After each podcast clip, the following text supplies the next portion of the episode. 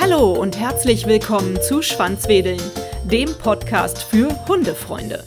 Die Rosengarten Stiftung ist ein gemeinnütziger Verein, der es sich zur Aufgabe gemacht hat, Menschen mit einem Handicap bei der Anschaffung eines Assistenzhundes zu unterstützen. Sie möchte nicht nur finanzielle Hilfe leisten, sondern auch beratend zur Seite stehen, etwa bei der Auswahl des Züchters, der geeigneten Hundeschule oder der Beschaffung von Fördermitteln. Die Rosengarten Stiftung hilft Tieren, Menschen zu helfen. Bei mir heute zu Besuch ist Nicola Niedfeld.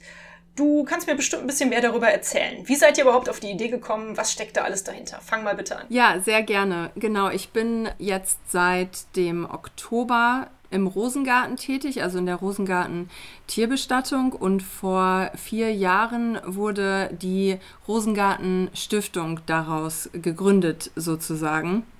Genau, das heißt, in der Gründungsgeschichte durfte ich noch nicht unterstützen, aber bin jetzt dazugestoßen und habe von meiner Schwiegermutter ähm, das Vorstandsamt übernehmen dürfen.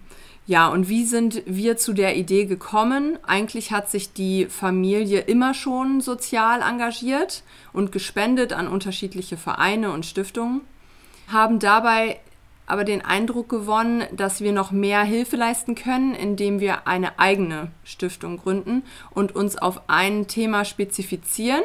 Und das sollte uns dann auch besonders am Herzen liegen, weshalb wir uns für die Assistenzhunde entschieden haben.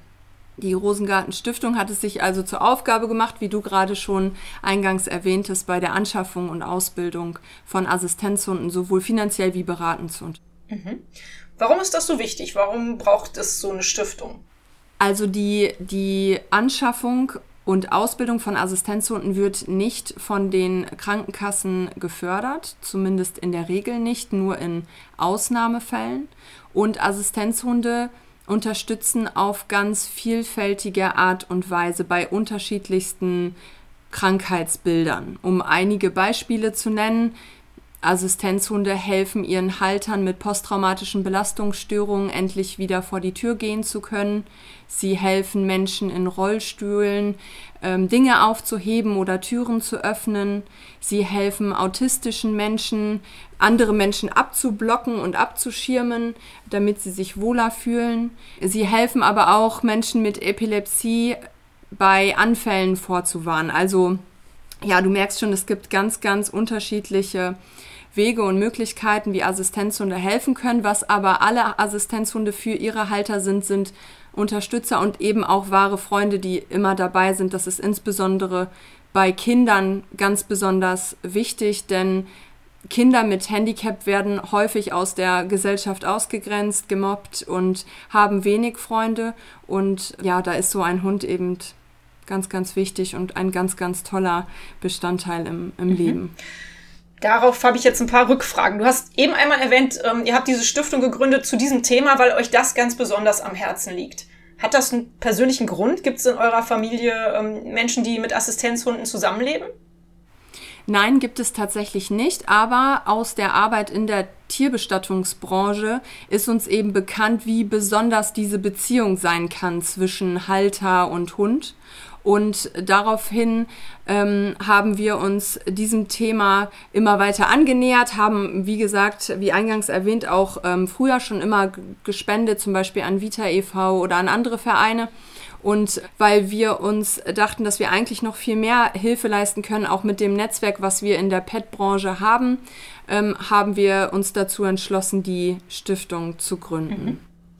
Nicola, du hast es eben schon mal kurz erwähnt, was für unterschiedliche Arten von Assistenzhunden es gibt. Das kennen wahrscheinlich auch schon viele, die den Podcast hören, aber vielleicht kannst du es noch mal äh, ein bisschen an Beispielen, die du auch erlebt hast, erzählen. Wie unterstützen Assistenzhunde ihre Menschen?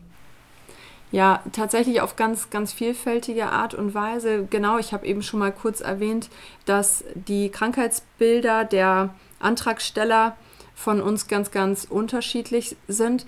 Mir ist es eigentlich insbesondere wichtig, dass jeder weiß, dass Assistenzhunde nicht nur Menschen helfen, die vielleicht auch ohne Assistenzhund ganz gut klarkommen würden, weil es Alternativen gibt, vielleicht Diabetiker waren Hunde beispielsweise oder aber der Hund, der den Rollstuhlfahrer begleitet, der vielleicht auch sich so zu helfen wüsste, sondern es gibt auch ganz viele Assistenzhunde, die beispielsweise autistischen Kindern oder posttraumatisch, also Kindern mit posttraumatischen Belastungsstörungen helfen.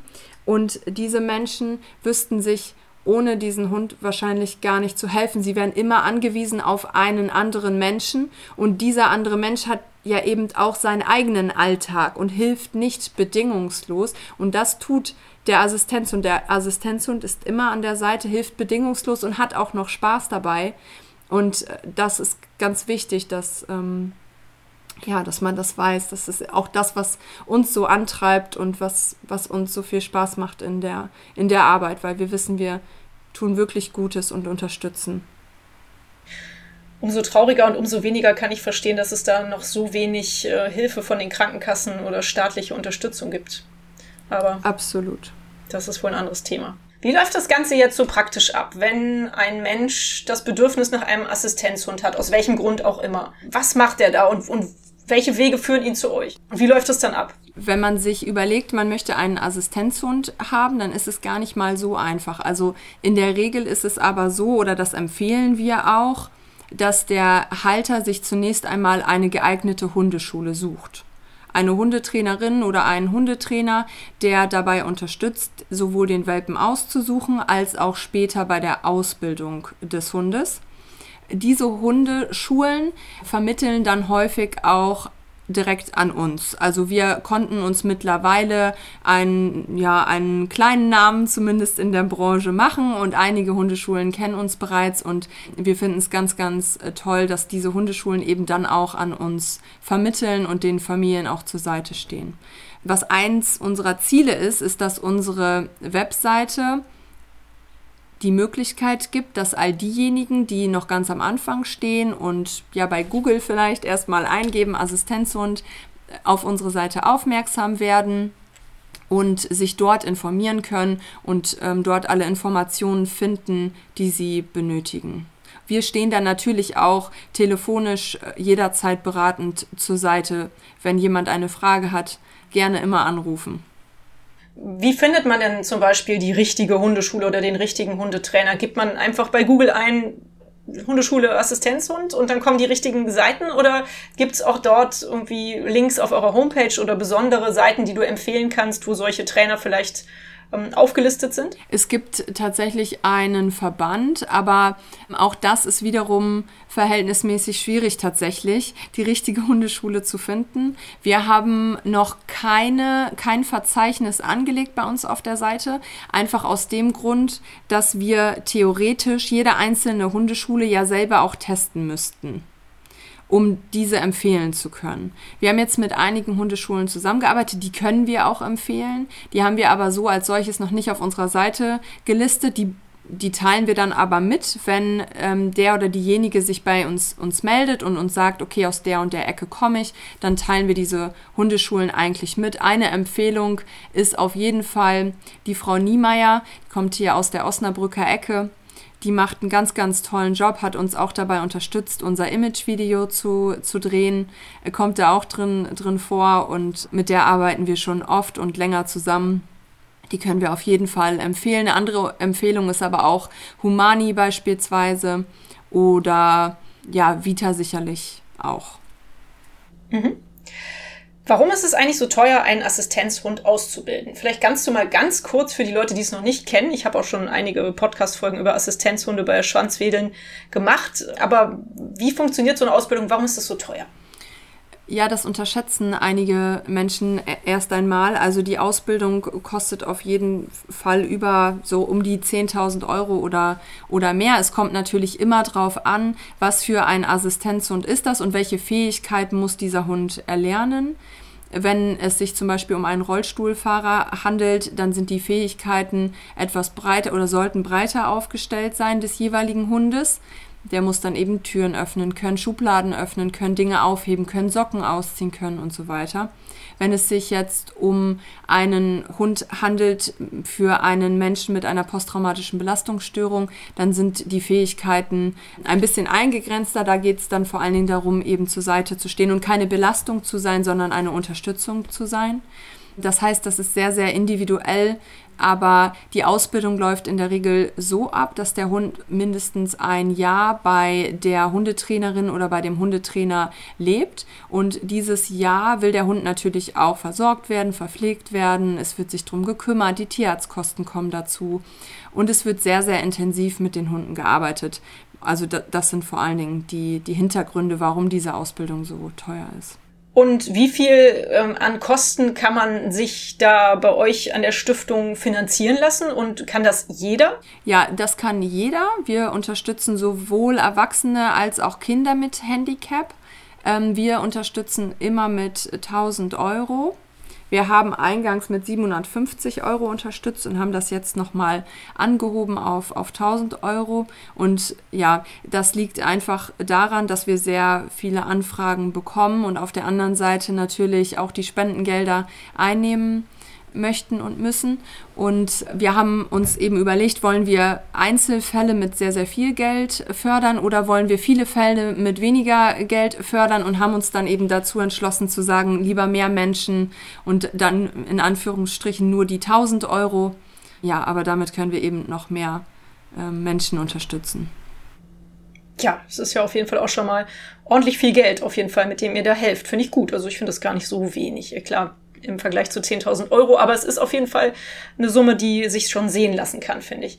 Woher kriegt ihr das Geld? Was, äh, wer spendet euch oder was für Aktionen führt ihr durch, um die Gelder zusammenzukriegen? Also die Rosengarten Stiftung finanziert sich zum Teil aus dem Engagement der Rosengarten Tierbestattung aber zum Großteil tatsächlich durch Einzelspenden. Sowohl von Lieferanten, mit denen wir zusammenarbeiten, also mit denen die Rosengarten Tierbestattung zusammenarbeitet, aber auch durch Spenden von der Tierärzteschaft, mit denen die Rosengarten Tierbestattung zusammenarbeitet. Also wir versuchen die Stiftung noch bekannter zu machen, um eben auch Spenden von Personen zu erhalten, die ganz unabhängig von der Rosengarten Tierbestattung auf uns aufmerksam werden. Das ist eine große Herausforderung, wie man jetzt gerade aus meiner Antwort auch schon herauslesen kann, ist es jetzt aktuell noch sehr stark verbandelt. Lieferanten, Tierärzte, auch unsere Kunden, also die Kunden, die bei der Rosengarten Tierbestattung waren und denen es sehr, sehr gut gefallen hat, die spenden auch an uns mit ihren Aufträgen zusammen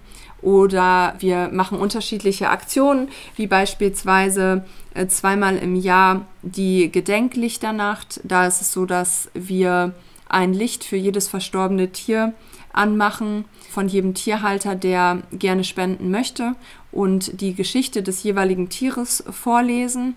Ähm, das Video, was daraus entsteht, wird dann bei Social Media veröffentlicht und ähm, im Gegenzug spenden die äh, Tierhalter eben etwas an die, an die Stiftung äh, sozusagen. Super, das ist ja eine schöne Aktion. Ja. Was wir auch machen, ist, dass es ein Rosengarten Stiftungsarmband gibt. Genau, also jede, der, der Erlös des Armbands geht zu 100 Prozent an die Rosengarten Stiftung. Das ist eine Aktion, die wir ähm, fahren. Ja, was wir jetzt auch machen, ist, dass wir unsere Altspender immer mal wieder anschreiben. Also sowohl über Social Media als auch über einen eigenen Newsletter machen wir immer wieder darauf aufmerksam, was in diesem Monat passiert ist und bitten dann in dem Zuge natürlich auch immer wieder darum, dass wir weitere Spendengelder erhalten, um eben noch mehr ähm, Gutes zu tun. Was wir auch machen, ist, dass wir Sponsorenpakete tatsächlich entgeltlich verkaufen. Das bedeutet also, auf unserer Homepage soll es zukünftig so sein, dass sich Tierarztpraxen oder auch Lieferanten gegen einen gewissen Betrag nennen lassen als ähm, Unterstützer und, und Sponsoren der, der Stiftung und damit wiederum das Vermarktungsgeld, was wir da einnehmen, wird dann wiederum zu 100 Prozent aufgebracht für die Ausbildung und Anschaffung von Assistenzhunden. Mhm, super, das hört sich gut an, klasse. Hast du Zahlen? Wie vielen Leuten konntet ihr bisher schon helfen bei ihren Anschaffungen eines Assistenzhundes? also wir haben angefangen damit höhere Summen zu spenden pro Person. Das heißt, wir konnten insgesamt 65.000 Euro einnehmen an Spendengeldern innerhalb der letzten vier Jahre. Davon sind roundabout 40.000 Euro auch schon ausgezahlt. Der Rest, das restliche Geld ist fest zugesagt, aber noch nicht ausgeschüttet. In der Regel ist es so, dass uns die Rechnungen peu à peu ähm, erreichen. Daran merkt man aber auch schon, dass die Gelder, die wir quasi aktuell noch zur Verfügung haben, schon fest zugesagt sind. Wir sind also aktuell ja dabei, Fundraising zu betreiben, ganz aktiv und ähm, sprechen wieder Altspender, Lieferanten, Tierärzteschaft und so weiter an mit der Bitte, uns zu unterstützen. Schließen wir vielleicht mal direkt die Frage an, wie kann man euch helfen? Die frage ich nämlich auch immer in meinem Podcast. Also ich denke mal einfach, egal welche Summen an euch spenden und euch damit äh, fördern, dass ihr weiterhin die Hund-Mensch-Teams fördern könnt? Das ist eine sehr, sehr wichtige Frage, denn das alles, was wir tun, vieles Gutes, geht eben nur mit der Unterstützung von vielen Einzelnen. Also ja, konkret mit, mit Spenden. Jeder Euro hilft uns, noch mehr Gutes zu tun, aber eben auch mit Aufklärungsarbeit oder einfach mit der Unterstützung, uns, uns noch bekannter zu machen. Wie ist denn so das Feedback bisher auf eure Aktion? Du hast gesagt, also wenn eure Lieferanten, die Tierärzte und auch äh, die Menschen, die bei euch ihre Tiere bestatten lassen, spenden, dann hört sich das ja eigentlich an, als ob es ein sehr positives Feedback gibt auf die Stiftung, oder? Ja, absolut. Also wir haben einiges ausprobiert anfänglich. Eigentlich war die eingängliche Idee, dass man ein Netzwerk für die Tierärzte schafft, initiiert. Das war allerdings nicht so erfolgreich, hat sich dann ähm, herausgestellt.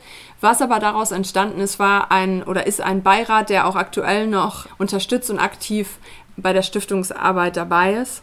Genau, aber das Feedback in Gänze ist sehr, sehr positiv und was mir immer wieder auffällt, ist, dass dieses Thema noch gar nicht so bekannt ist. Also man kann da durchaus noch ganz viel Aufklärungsarbeit leisten, denn die Hunde können ihren Haltern nur helfen, wenn sie auch überall akzeptiert werden. Also in allen Lokalen, in allen Einzelhandelsgeschäften oder in anderen Einrichtungen, in denen Hunde normalerweise nicht erlaubt sind. Hm, genau. Ja, die Problematik, die habe ich auch gehört. Ich glaube, bei blinden Führhunden ist das, glaube ich, gesetzlich festgelegt, ne? oder kann es sein? Und bei allen ja. anderen aber nicht. Genau. Hm. Ja, das ist irgendwie natürlich echt traurig. Da sollte man rein theoretisch auch nochmal den Politikern ein bisschen auf die Füße treten, denke ich. Ja, absolut. Nun hast du eben schon so ein bisschen erzählt über eure Herausforderungen, nämlich äh, euren Spenderkreis ein bisschen zu äh, erweitern und, und weitere Spender zu akquirieren. Ist das im Moment so eure größte Herausforderung? Ja, das ist tatsächlich eine große Herausforderung. Man ertappt sich ja auch selber immer wieder dabei, dass man Dinge schön findet und gut findet und eigentlich unterstützen würde, aber es dann doch nicht tut. Also man kann sich dann anscheinend nicht dazu überwinden, dann doch nochmal zu klicken und zu klicken und dann nochmal 10 Euro zu spenden oder lass es auch nur 2 Euro sein. Und ähm, es ist tatsächlich eine große Herausforderung, ähm, ja, die Menschen davon zu überzeugen, zu Weltverbesserern zu werden und ja, nur den einen oder anderen Euro zu spenden. Was ist eure große Vision, euer großes Ziel, was ihr vor Augen habt? Wo seht ihr euch mit der Stiftung so in, in fünf, in zehn Jahren? Also wir wollen natürlich noch viel, viel mehr Menschen äh, helfen. Wir wollen unsere Plattform noch wesentlich optimieren und alle Informationen, die für denjenigen, der sich gerade in so einer äh, schlimmen Situation äh, befindet, ähm, wir wollen alle Informationen zur Seite stellen. Ähm, wir wollen aktuell fördern wir ungefähr 15 Menschen im Jahr mit einem Assistenzhund. Das wollen wir natürlich noch, noch ausbauen. Das ist aber erstmal das Ziel und die Vision für dieses Jahr. Und ja, wir, wir hoffen einfach, dass wir da noch an Bekanntheit hinzugewinnen und aktiv unterstützen können, auch zukünftig. Mhm. Du hast eben kurz erwähnt, beziehungsweise wir haben kurz darüber gesprochen, über die, die Akzeptanz von Assistenzhunden im Alltag, in Geschäften. Betreibt ihr da auch Aufklärung oder äh, versucht ihr da auch vielleicht politisch irgendwas zu bewegen durch Briefe, durch, keine Ahnung, Petitionen? Macht ihr sowas auch? Auf politischer Ebene haben wir das noch nicht getan. Wo wir schon versuchen, Aufklärungsarbeit zu leisten, ist bei Social Media äh, mit Blogbeiträgen, mit Newslettern und dergleichen, sowohl über unsere Community innerhalb der Stiftung als auch über unsere Community innerhalb der Rosengarten Tierbestattung. Ähm, wir haben das große Glück, dass wir ab dem 1.6. mit Martin Rütter zusammenarbeiten äh, dürfen. Genau, genau. und äh, Martin wird uns auch ein bisschen unterstützen ähm, und für noch mehr Reichweite für die, für die Stiftung sorgen. Da freuen wir uns sehr drüber. Mhm. Nun hast du ja auf jeden Fall schon äh, mitgeteilt, dass eure Familie ein großes Herz für Assistenzhunde, Assistenztiere Gibt es eigentlich nur Assistenzhunde oder gibt es allgemein Assistenztiere? Tatsächlich gibt es vor allen Dingen Assistenzhunde. Lustigerweise haben wir da letztens auch nochmal dr drüber philosophiert, weil uns noch nie eine Assistenzkatze oder irgendetwas anderes über den Weg gelaufen ist. Und dann sind wir zu dem Schluss gekommen, dass Katzen wahrscheinlich auch nicht so viel Spaß an dem Thema hätten wie, wie Hunde. Ähm, das bedeutet also, ich glaube, ich bin mir aber nicht zu 100% sicher, dass es nur Assistenzhunde gibt. Wie kommt es zu dieser Liebe zu den Hunden? Wie sieht deine Hundelebensgeschichte aus? Ja, ich bin selber mit einem Hund aufgewachsen und äh, das war ein Hoverwart und der hat mich eigentlich überall hin begleitet. Chester war sein, sein Name und ja, vor allen Dingen an den Nachmittagen zum Hof meiner Großeltern, da stand noch ein Pony und äh, wir haben uns da immer schöne Nachmittage gemacht. Ja, und als ich dann ins Studium gegangen äh, bin, dann ist er tatsächlich auch schon 14 gewesen und dann verstorben. Da war es natürlich ganz, ganz schön, dass meine Schwiegereltern die, die Tierbestattung betrieben haben und uns da sehr aufgefangen haben. Es also nichts Organisatorisches mehr für uns ähm, zu klären äh, gab. Und als ich zurückgekommen bin in meine Heimatstadt, da haben wir uns auch relativ schnell wieder einen Hund angeschafft. Milla, sie ist jetzt fünf und ist auch jetzt schon die beste Freundin von unserem Sohn Henry, der jetzt zweieinhalb ist die beiden verstehen sich ganz gut. Wir waren letztens im Urlaub und konnten Miller nicht mitnehmen. Die hat Urlaub bei den Schwiegereltern gemacht. Und äh, Henry war ganz traurig und hat mehrfach äh, nachgefragt. Er nennt sie allerdings nicht Miller, das kann er noch nicht so gut äh, aussprechen. Er nennt sie Walle. Und wir haben schon gesagt, der nächste Hund heißt Walle, da geht nichts dran vorbei. naja, nun hoffe ich jetzt erstmal, dass Miller euch noch ganz, ganz lange erhalten bleibt. Genau. Was ist genau. sie denn für eine Rasse? Magia Wissler ist sie. Oh, schön. Ja, mein, ja, genau, doch. Klasse. Ach Mensch, toll. Das hört sich ja richtig gut an. Wenn du jetzt an deine Stiftungsarbeit denkst, die du ja jetzt seit einem Jahr machst, aber du hast ja auch schon vorher, wie du gesagt hast, durch deine Schwiegereltern wahrscheinlich sehr viel mitbekommen. Was ist die schönste, was ist die anrührendste oder vielleicht auch die verrückteste Geschichte? Irgendwas, was dir im Kopf geblieben ist oder was dich ähm, stark berührt hat, die du aus dieser Zeit erzählen kannst? Wir sind sehr dankbar dafür, dass uns auch noch nach Jahren, nach dem Abschluss eines Projektes oder nach dem Bestehen von der, der Ausbildung zum Assistenzhund immer wieder Feedback erreicht von unseren Projektpartnern. Und ja, die Menschen sind einfach wahnsinnig dankbar und die Hunde sind happy, dass sie unterstützen können. Erst vor kurzem hat mich ein Anschreiben erreicht von einer Mutter, die über ihren Sohn berichtet hat der Sohn leidet an posttraumatischen Belastungsstörungen, weil er schon in, im jungen Alter sexuell misshandelt wurde. Und der Junge verlässt keinen Raum mehr ohne seine Mutter.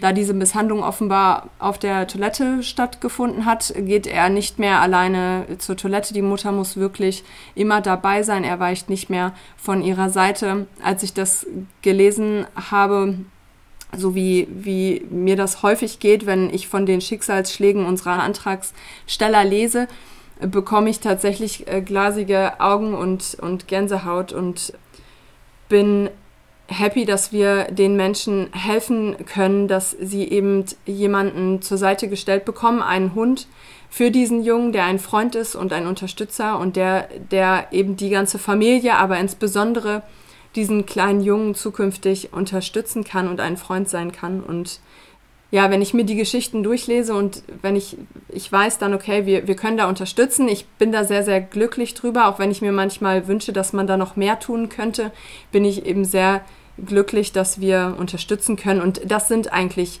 die traurigsten, aber auch die schönsten Geschichten, die, die wir in unserer tagtäglichen Arbeit erleben. Mhm. Jetzt hast du mir meine nächste Frage eigentlich schon mit dieser schlimmen, aber auch sehr rührenden Geschichte schon vorweggenommen. Macht dich diese Aufgabe glücklich und was bewegt dich, äh, immer wieder jeden Tag neue Energie in die Stiftungsarbeit zu stecken? Ja, eigentlich genau das, was ich gerade gesagt habe. Wenn ich von diesen schlimmen Schicksalsschlägen lese und dann weiß, dass wir unterstützen können ähm, dabei, dass diese Familien, die dann häufig auch finanziell einfach absolut nicht die Möglichkeiten hätten, sich einen Assistenzhund anzuschaffen, der, wie wir eben schon besprochen haben, eben auch sehr teuer in der Anschaffung und in der Ausbildung ist, dann bin ich sehr, sehr glücklich, dass wir einen kleinen Teil dazu beitragen können. Und das macht mich glücklich, das, das macht mich sehr, sehr glücklich. Und ich bin froh, Teil davon sein zu können.